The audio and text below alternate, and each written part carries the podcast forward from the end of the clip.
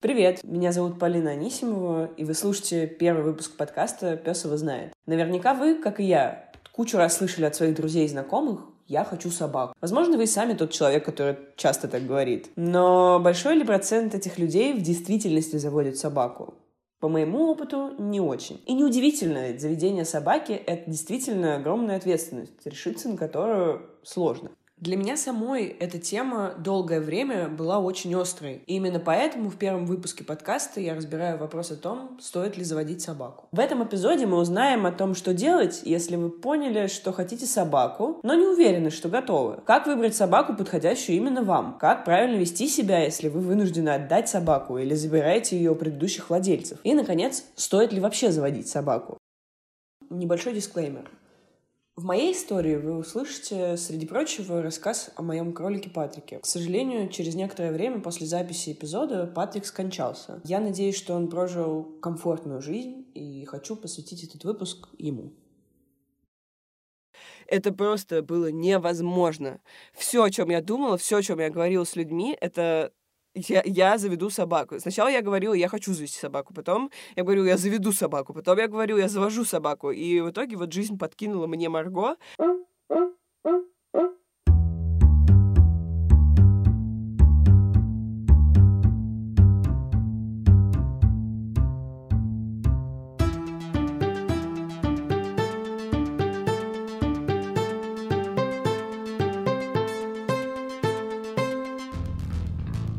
Есть несколько типов историй о том, как у меня появилась собака.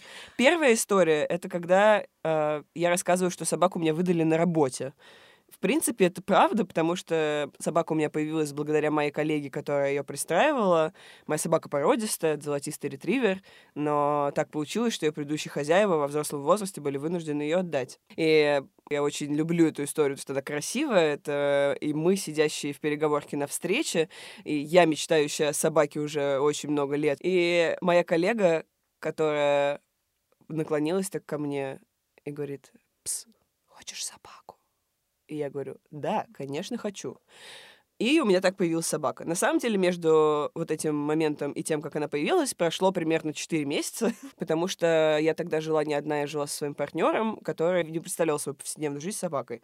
Но в итоге э, все получилось, все было здорово, и, собственно, это счастливый сценарий заведения собаки якобы вдвоем.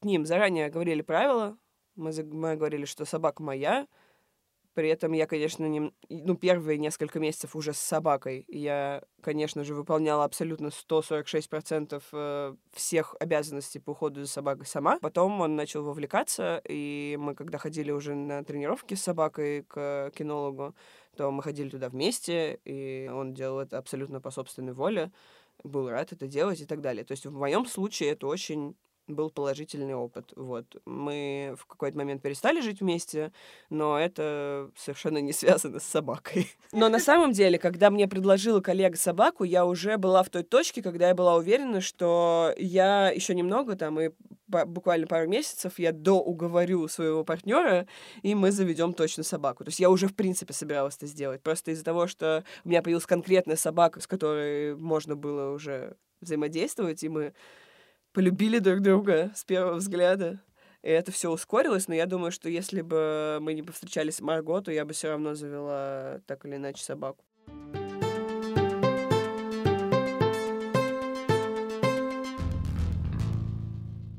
Прокомментировать личные истории, которые вы услышите в этом выпуске, я пригласила Юлию Исламову, специалистку по коррекции поведения собак и кошек, а также основательницу учебно-дрессировочного центра «Собачье дело», Первый вопрос, который я задала Юлии, что делать, если вы вдруг поняли, что нестерпимо хотите собаку?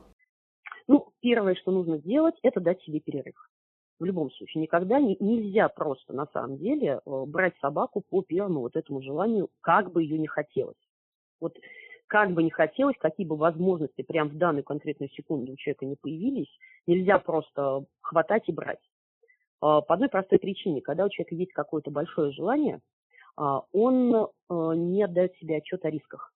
Он в этот момент э, готов влюбиться в любую мордочку щенка или несчастной собаки из приюта, э, совершенно не представляя, что за этой несчастной или симпатичной мордочкой вообще скрывается. И подойдет ли конкретно эта собака к его образу жизни? Хорошо ли будет этой собаке в его жизни? Хорошо ли будет ему от жизни с этой собакой? То есть первое – это пауза. А, во время этой паузы желательно не искать никаких изображений собак, не читать ничего про породы. Просто взять и вот выключить из своей жизни на какое-то время понятие «я хочу собаку». То есть в голове, естественно, это все равно будет, а, но за счет вот этого вот перерыва мозг включает критическое мышление, рациональное мышление и начинает уже в голове себе представлять, хорошо, вот я взял собаку. И чего вот я от нее ожидаю, чего она может сделать. Вот я слышу, что некоторые собаки грызут все дома, некоторые воют дома, когда хозяева уходят э, на работу. Некоторые убегают от хозяев, валяются в какашках, лают на людей и собак. Может быть, мне не нужна такая собака, может быть, мне поискать э, такую, такую собаку, которая подойдет лично мне. Вот мне, например, не страшно, что она лает там на мужика в парке, да, и, в принципе, не страшно, что она будет там орать на людей и меня охранять. Хорошо, для меня это не ужас. Но если она будет, например, рвать мои вещи, это кошмар, кошмар, кошмар. Такую собаку мне точно не надо. То есть определиться для начала, дать мозгу время определиться с характеристиками. А вот уже поняв характеристики, что конкретно от собаки очень хочется и чего конкретно не хочется, вот тогда можно и нужно в обязательном порядке лезть в тот же интернет и начинать э, как минимум читать про породы собак. А, конечно, всегда, ну, это очень частое сейчас явление, и оно очень нас радует, что люди стали брать беспородных собак, да. А, но беспородная собака ну, ее не зря называют очень часто таким троянским конем. Если у нее нет никаких четких черт породы, да, не выяснен кто-то из ее родителей, не всегда понятно, а какая она. С каждой такой собакой, по сути, нужно знакомиться вот с нуля. И э, нельзя просто полагаться на то, что ну, она же красивая, она же симпатичная, она же наверняка будет мне благодарна, что ее возьмут в дом. Не будет. Она не будет благодарна. И щенок породистый, он тоже не будет благодарен за то, что его взяли. Поэтому очень важно представлять, насколько человеку важно а, определенные характеристики. Если ему важна просто собака, то есть он понимает, что будут сложности, будут трудности, то он может рассматривать и беспородную собаку. А, если же он четко понимает в голове, что мне нужны определенные характеристики от собаки, то стоит начать изучать породы для того, чтобы эти характеристики совпали с ожиданием человека.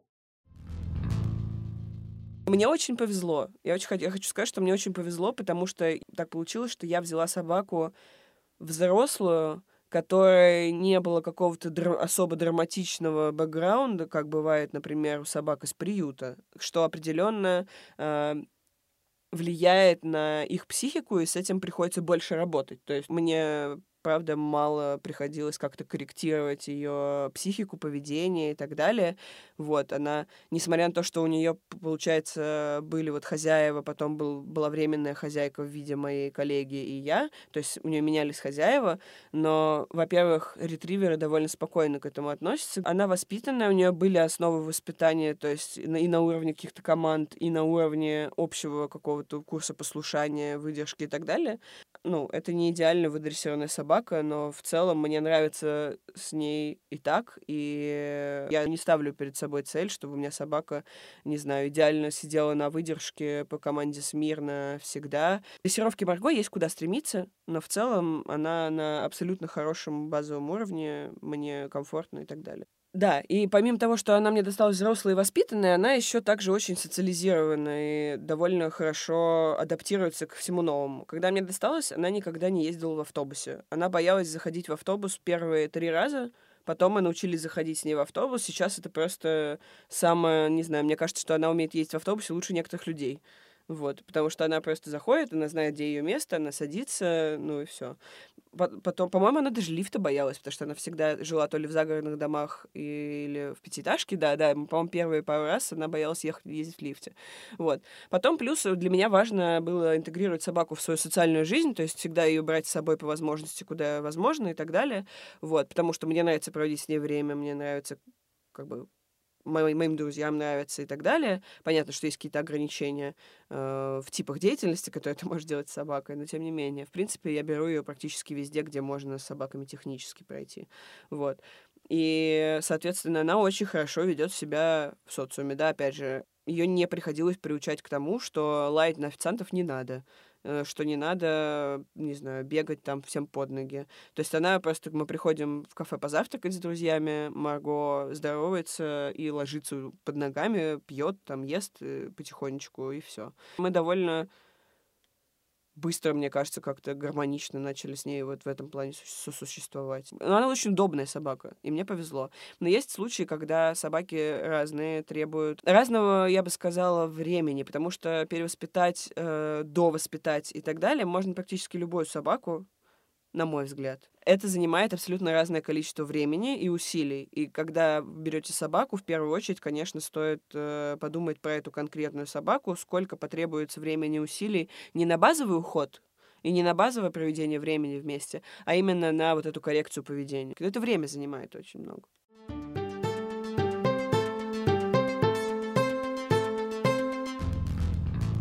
Затем я спросила Юлию о том, как выбрать собаку, подходящую именно тебе, и есть ли какие-то безопасные варианты? А, ну, тут зависит от того, что для человека важно. Потому что если для человека, например, важна охрана территории, он живет в частном доме, и для него очень важно, собака лаяла за забором, не пускала чужих, а он возьмет лабрадора, он, конечно, будет очень сильно расстроен. Потому что у лабрадора просто врожденно нет недоверчивости к чужим. То есть есть определенные характеристики, а, которые передаются по наследству. Их не очень много, но они очень важны. Ну, например, активность породы а самостоятельность породы, а, желание породы контактировать с другими собаками. То есть, если человек представляет себе счастливую жизнь собака, как он едет в Италию на собачий пляж в отпуск, да, его собака носится с другими радостно, да, как дети там копаются в песочнице, да, плещутся в волнах и так далее, а он заведет, например, Акиту или Сибаину, он может быть очень расстроен, потому что у этих собак врожденная терпимость к чужим очень небольшая. И во взрослом возрасте, то есть щенками они со всеми играют, а во взрослом возрасте, как взрослые люди, они начинают, э, вот если у меня есть друзья детства, но больше, пожалуйста, большое количество новых а, знакомств и общения мне не нужно. И, естественно, если пихать такую собаку к другим собакам, или другие собаки будут прибегать к ней, приставать с игрой, ну, это может вылиться, в конце концов, в агрессивное отстаивание, что не надо ко мне подходить никогда вообще, прям заранее. То есть человек должен э, в идеале получить информацию, какие характеристики собаки являются врожденными, а какие уже можно воспитать. Воспитать можно очень много. То есть, конечно, гигантское количество всего можно просто воспитать. Собаки потрясающе адаптивны, потрясающе пластичны. Но на самом деле есть так называемые терпимые породы. То есть есть породы, которые потрясающе адаптивны, потрясающе терпимы к смене хозяев, к смене обстановки, к каким-то новым условиям жизни. А, это породы в основном в прошлом охотничьи, которые отличаются тем, что называется инфантилизмом повышенным, то есть э, детскими чертами во взрослом поведении. Это лабрадоры, это голдены, это бигли, а, это сеттеры. Ну, в общем, собственно говоря, вот все вот эти вот породы, которые должны были подносить дичь хозяину, подружейники, да, а, пудели, которые в прошлом тоже водяная собака для подноса дичи из воды. То есть вот такие собаки, они настолько терпимы ко всему этому, они легче меняют хозяев, им это спокойнее и проще дается. Они легче адаптируются к условиям изменившимся, например, переехали из деревни в город. Ну, то есть если нет порожденных каких-то проблем, например, со слабостью нервной системы, то эта собака, почему считается хорошей собакой для новичка, хотя я не сказала, что с ними просто, конечно, новичку, да, но она терпима к ошибкам хозяев. Она остается ребенком, вот таким вечным ребенком на всю жизнь, поэтому, собственно говоря, отсюда ее терпимость. Мы берем начинающего владельца собаки, да, то намного проще, если он возьмет щенка, потому что у щенка э, любой породы очень высокая адаптивность и даже врожденные характеристики в этом возрасте можно довольно сильно подвинуть. Я захотела завести собаку, конечно же, с детства. Вот, э, это было связано в том числе с какими-то детскими ритуалами. Например, э, мы там типа спасали щенков от бомжей, которые их ели, и все такое. Ну, обычные красноярские штуки. Свою историю рассказывает Маша Панихина. Она занимается дизайном в Яндексе. Вот, и родители не позволяли заводить собаку, и, соответственно, это все как-то очень сильно накалялось, желание никуда не пропадало, и э, вот в 20, 20 пять лет мне подарили собаку, мне подарил мой парень. А, порода моей собаки называ... называется а, итальянская левретка, окрас изабелловый. Изабелловый окрас — это такой грязно-бежевый окрас. А, это порода меньше, чем грейхаунды и все левретки. И, ну, то есть, это маленькая декоративная спортивная порода такая. Я хотела либо этих кудрявых спаниелей, либо левретку, и выбирала на самом деле в первую очередь эстетически. А, затем я вникала в вопросы э, медицины лечения таких собак, и оказалось, что у левретки более ну, спортивный образ жизни и меньше болезни, а у спаниелей там у них проблемы с глазами, с ушами, чем хочешь. И, в общем, мы сделали выбор в пользу левретки.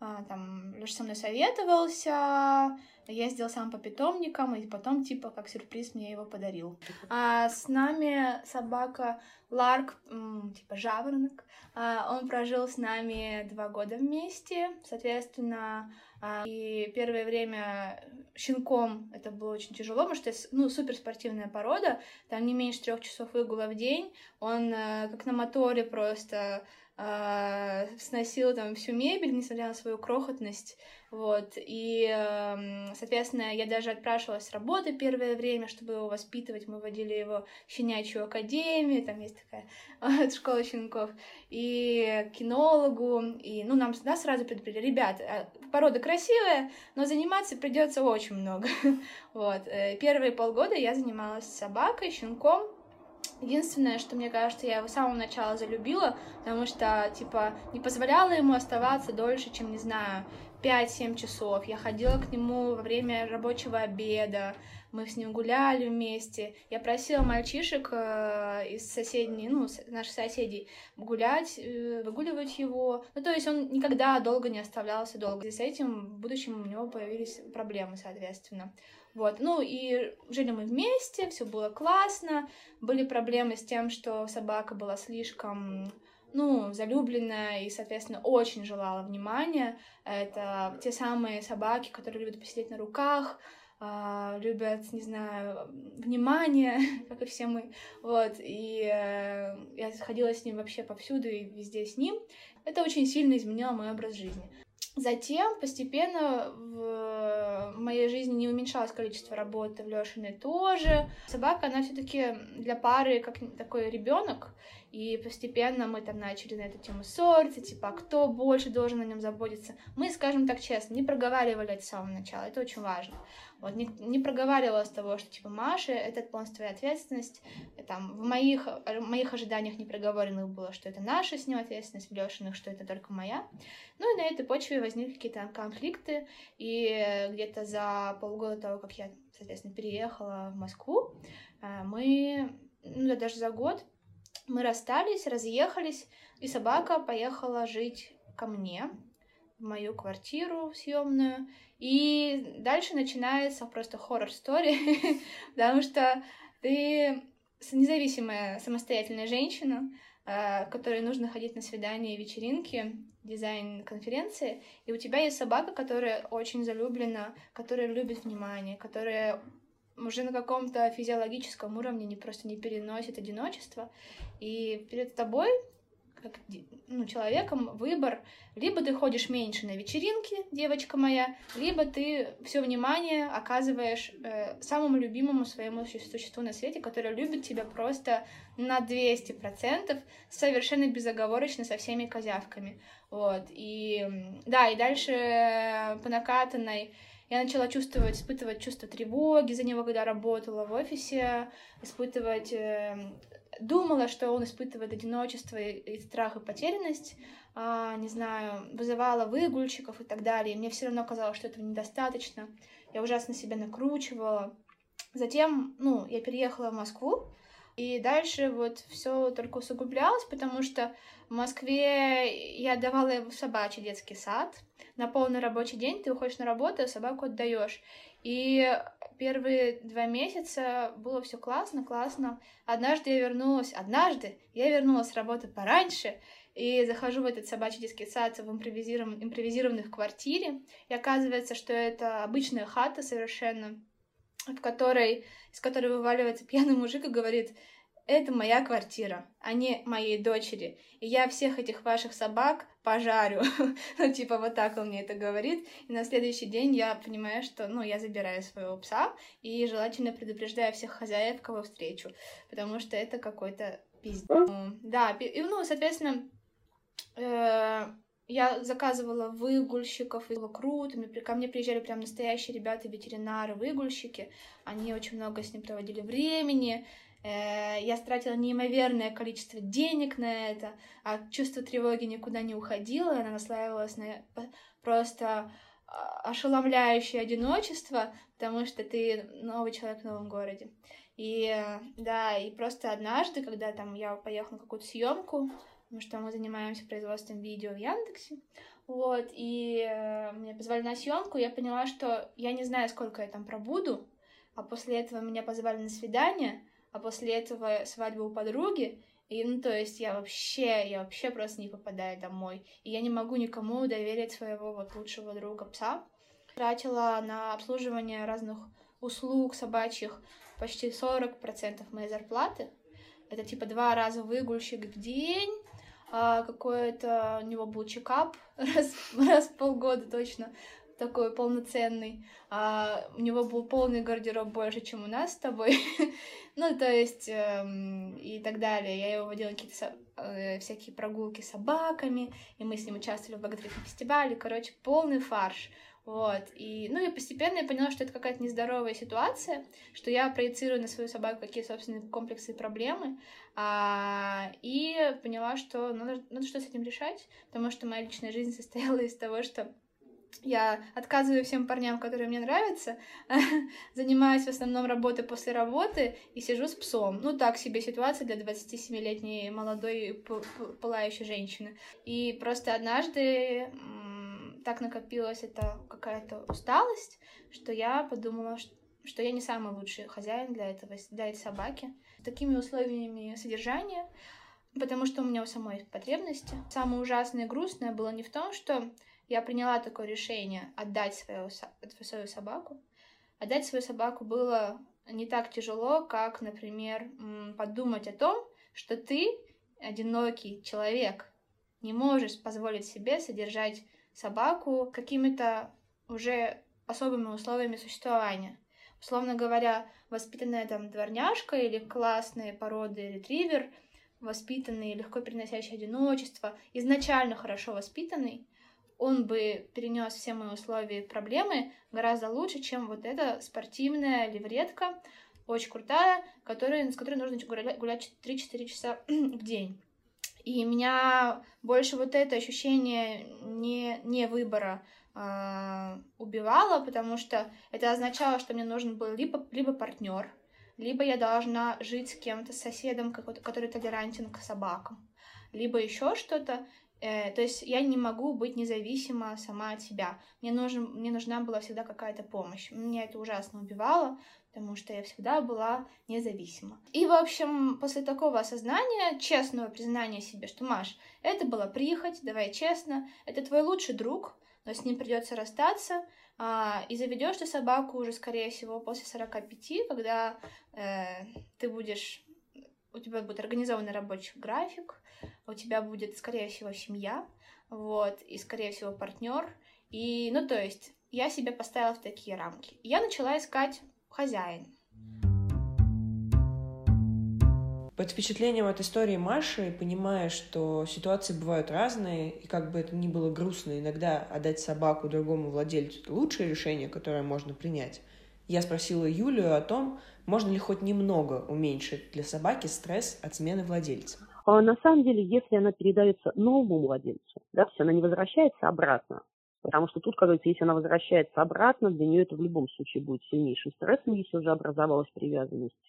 Если там нету человека, который готов заниматься собакой, ну, то что одно дело передавать там обратно на передержку или заводчику, да, там есть человек, к которому была уже привязанность, то там хорошо бы несколько раз ездить в гости, да, Э, вместе погулять, э, возможно, оставить там собаку на несколько часов или на день для начала, чтобы ей проще далось переход обратно, чтобы она вспомнила, что я там тоже жила, да, вот с этим человеком у меня было связано много чего приятного, и мне с ним, в принципе, тоже комфортно. Тогда ей будет проще остаться. А, если мы говорим о возвращении там обратно в приют, например, где собака, ну, как бы нет конкретного человека, к которому она привязана, то там, как говорится, без разницы. Что посещение приюта, даже короткое для нее, скорее всего, будет диким стрессом, что возвращение разовое будет диким стрессом. То есть, ну, Тут, как говорится, даже из благих побуждений сделать так, чтобы собаке было хорошо, если уже хорошо в новом доме, да, ну, нереально. Это как ребенка вернуть обратно в приют. А если мы говорим о передаче новым владельцам, то да, можно в течение буквально пары недель помочь собаке, а, вот не просто резко взять ее и отдать, да, а по сути начать вместе с новым владельцем гулять, чтобы он приходил с собакой в гости, хозяин как можно меньше начал обращать внимание на собаку при приходе этого человека. А человек, наоборот, занимался с собакой, кормил ее, играл с ней. То есть, чтобы собака, увидев его на улице, не ссылась к нему с воплями восторга, о боже, какой прекрасный человек. И постепенное сокращение внимания от владельца дома да, с увеличением количества времени, которое собака проводит с новым владельцем, помогает ей довольно легко разорвать привязанность с предыдущим хозяином и э, образовать ее с новым человеком. Я прям устраивала собеседование, а, ко мне приезжали на молодежную 4-5 э, семей точно, и они всячески доказывали очень смешно, как они достойны этого, что Ларк невероятная собака. Я им описывала разные проблемы, честно говорила, что у него проблемы с желудком и сильная привязанность к хозяину. И они говорят, нет, нет, мы справимся. И вот единственная женщина, которая впоследствии оказалась какой-то моей дальней родственницей, она работает сейчас в музее где-то в Подмосковье и очень часто живет в Крыму. Вот, и она такая 50-летняя, расслабленная женщина, э, очень буржуазная. ей вот как раз, как раз именно такой породы пес. Когда по итогам собеседования я выбрала женщину вот э, которым, в которой у меня тоже там были вопросы на тему того, почему там она живет, почему у нее такой график работы расслабленный, как вообще можно жить в Москве с таким в 4 часа в день работая и так далее. В общем, э, мы с ней неделю притерялись по-человечески, и еще неделю я давала на то, чтобы она заезжала к нам в гости, и они притерялись с Ларком по собачьи. Вот, э, то есть я их отпускала вместе сначала, они вместе сидели у меня дома, потом они вместе гуляли, потом мы ездили к ней в гости. Э, то есть две недели заняла такая адаптация. А, единственный момент того, что он все время был со мной, вот, это очень важно. И я думаю, это было, когда он остался один, только с новой хозяйкой. Для него это было, наверное, страшной трагедией. Не знаю. В общем, страшно непривычно. Сейчас бы я делала это еще более... Сейчас бы я уже перестала появляться на первой неделе вот этого адаптации, и на второй неделе я бы уже просто даже не приходила никуда. Mm-hmm. Да, и первые два месяца она мне прислала фотографии, видео, мы с ней вместе решали проблемы его питания, я, я советовала ей разных ветеринаров, советовала, куда там, что обратиться. В общем, у нас был полный такой коннекшн. А, и после этого я попросила больше мне ничего такого не присылать, потому что, ну, мне было очень тяжело, Эм, во-первых, э, так трезво как бы понять, осознать, что ты чего-то должен отказываться в нашу эпоху суперпотребления, и когда ты моментально должен получать результат, а здесь э, мне нужно было выстроить какую-то психологическую защиту для себя и для своего пса, потому что это был бы невероятный урон для него, для моего Ларка, и для меня в том числе. Ну, вот такой из супер щемящих фактов, когда я его оставила, вот когда мы его привезли, а, я его, ну, мы договорились, что я ухожу, она закрывает дверь, но просто Ларк порвал всю дверь, снял всю обивку, он сам себе сорвал, ну, лапы, у него какие-то ранки были потом. Ну, то есть собака очень сильно переживала. И, конечно, я, я не думаю, что я правильно там все сделала. Я это все сама решала. А, мне нужно было самой какую-то придумать э, систему жизни без собаки, переходный этот период себе выдумать. А, и, ну, то есть до сих пор я с друзьями особо даже это не обсуждаю. Ну, то есть все мои друзья думают, что... Наверное, все мои друзья думают, что собака живет у моих родителей. Это не так. Вот. Людям, которые хотят собаку, я посоветую очень трезво посмотреть на свои планы будущие, посмотреть на отношения, в которых они состоят, и посмотреть, э, ну и как-то трезво оценить вообще, там, вытянешь ты это ближайшие 15 лет или нет. Вот. После этого я задала Юле самый главный свой вопрос. Стоит ли заводить собаку? Ну, для начала необходимо задуматься о том, а что собака изменит в вашей жизни. То есть, во-первых, зачем вам конкретно собака? Может быть, на самом деле вам нужна вовсе не собака, а не хватает в жизни общения, безусловного принятия от, близких людей, а, не хватает какой-то комфортной дистанции от близких людей. А собака может ее обеспечить, потому что, ну, как минимум, в любой момент сказать, извините, у меня собака писать хочет, это прекрасный способ прекратить неприятный разговор или просто прервать общение на какой-то момент. А, очень многие заводят собаку, на самом деле испытывая потребность в том, что с их точки зрения собака должна им дать. Чаще всего эта потребность как раз-таки в безусловном принятии от близких людей, а, это желание сепарироваться, отдалиться от э, кого-то из близких. А, это очень часто желание обрести какую-то новую цель в жизни, а, новое знакомство, попробовать что-то новое.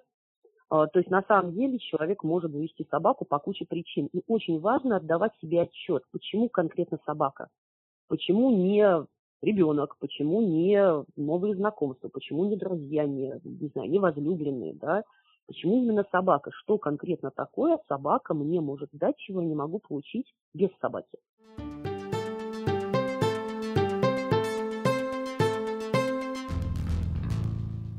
Обычно я начинаю эту часть истории рассказывать с кролика. И почему я начинаю рассказывать ее с кролика? Потому что э, у меня до сих пор со мной вместе с собакой живет декоративный кролик по имени Патрик.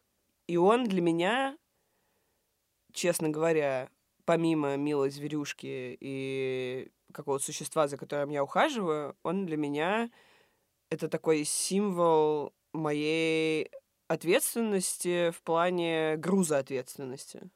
Это что-то, что всегда надо мной висит, потому что это животное, которое я завела сама сознательно и так далее, и которые я не люблю. Это очень тяжело было признать. Я, наверное, первый раз в жизни сейчас это говорю вслух. Э, потому что любовь к животному — это очень сложная, в принципе, как и любовь к человеку. Я хотела собаку с детства. Я как-то вот всегда себя помню, что я хотела собаку. В детстве первые взаимоконтакты с животными мои происходили так. Я выходила во двор, находила там самую несчастную дворнягу, называла ее Рекс, потому что я выросла на сериале «Комиссар Рекс», великом сериале всех времен.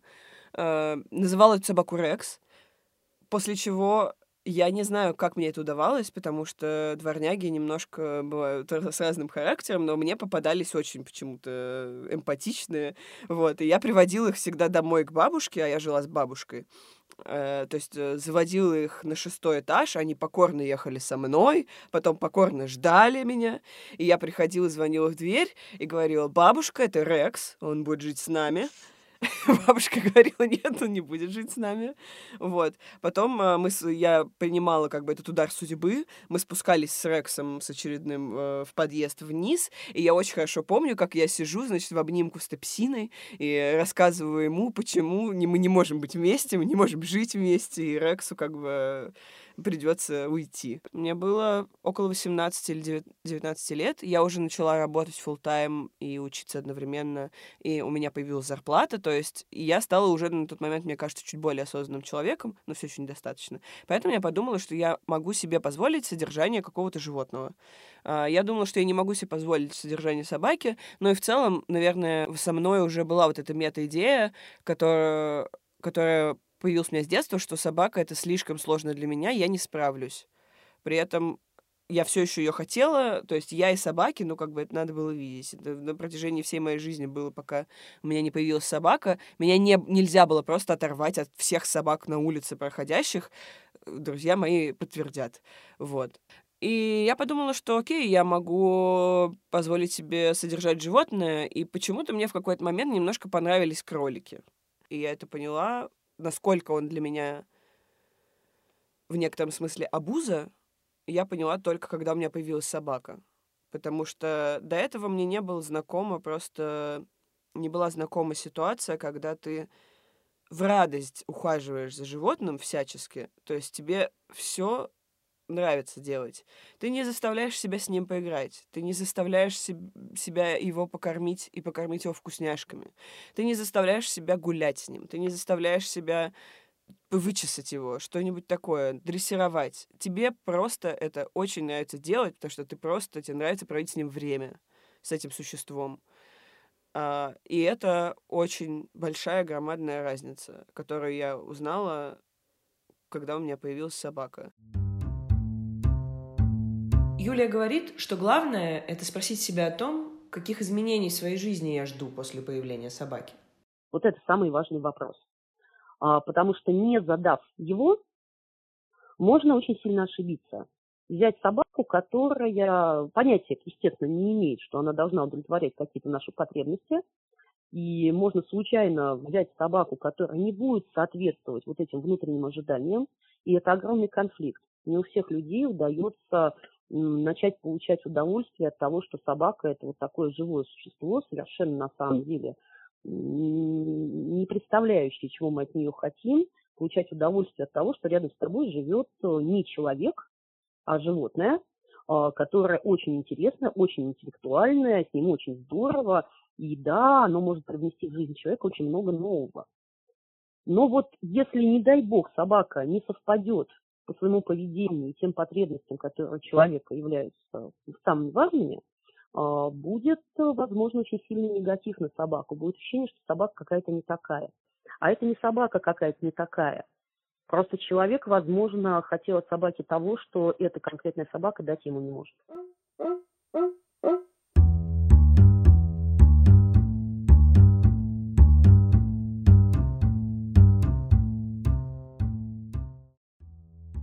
Спасибо, что послушали. Это был первый эпизод подкаста «Пес его знает». С вами была Полина Анисимова.